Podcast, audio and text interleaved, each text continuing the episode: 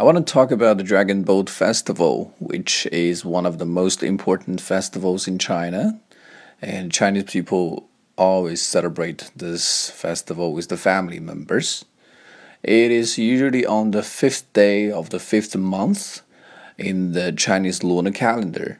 Well, since the Chinese lunar calendar is very different from the Western solar calendar, so we have a different Gregorian date for this festival every year. And this year, it's on the 9th of June. This is when we celebrate this year.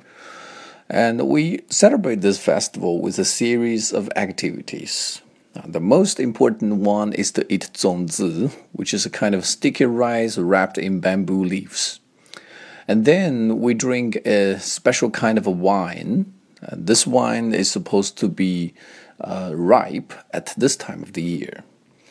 And then we would have a dragon boat competition. Well, of course, and it usually happens in places in cities where there is a big river.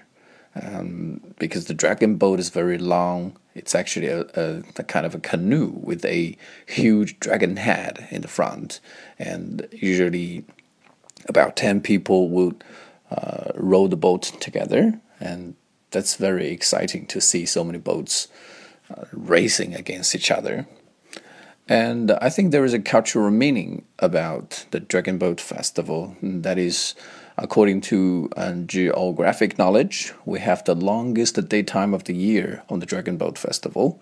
And uh, the sun is associated with the dragon in chinese culture and so uh, we Chinese people believe that on this time of the year, we have the strongest male energy.